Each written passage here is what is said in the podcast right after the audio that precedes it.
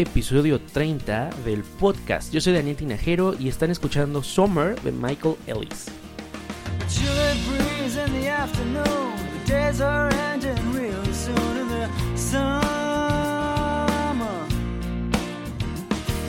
I lost my heart and found a home. We're far apart, but we're never alone in the summer.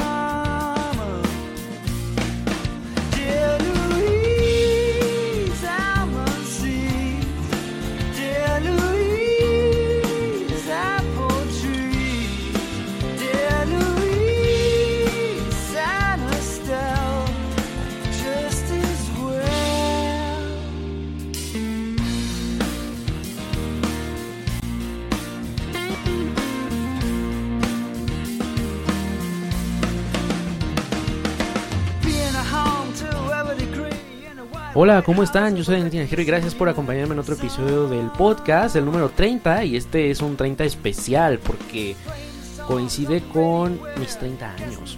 Bueno, los cumplí en, en enero, pero bueno, me estaba esperando al episodio 30 para hacerlo un poco más personal y reflexivo. Y vamos, antes de cumplir los 30 tenía una lista de cosas que tenía que hacer, eh, etcétera, etcétera, etcétera. Después, bueno, escuchaba con algunos amigos que les daba miedo llegar a los 30 o que ya estás ruco o ideas de este sentido, ¿no? Pero después pensé, bueno, al final del día es un número, para mí siempre la, la edad ha sido eso. No tiene por qué definirte. Y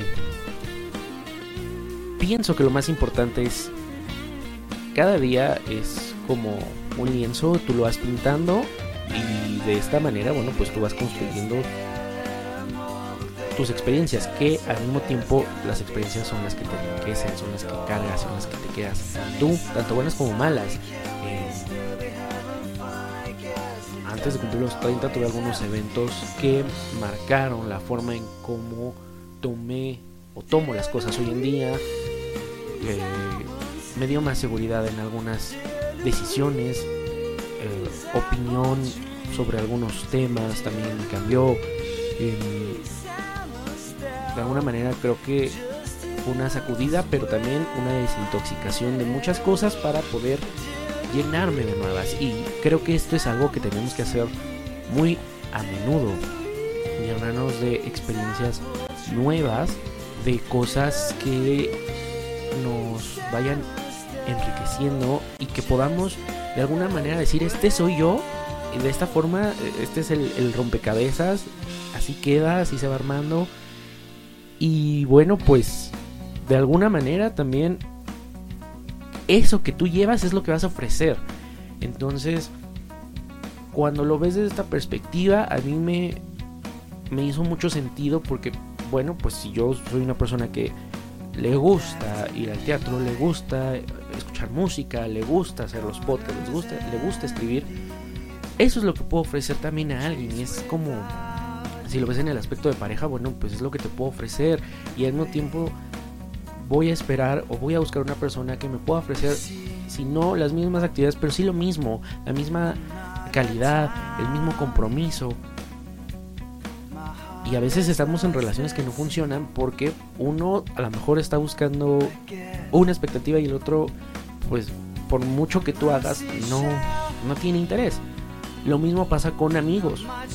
Hay veces que los amigos se quedan atrás porque uno va avanzando o uno cambia el, ru- el- el- el rumbo hacia donde quiere ir y ya no es compatible.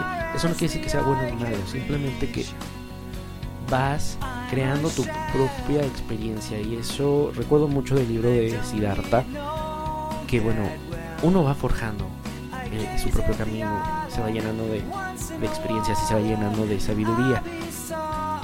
Y no quiero entrar a nada filosófico, pero precisamente este podcast es para eso, para compartir esta reflexión e invitarlos a ustedes que también me compartan sus, sus experiencias a los que van a cumplir 30, a los que ya tienen 30, a los que ya pasan de los 30 y hasta en los 40, 50.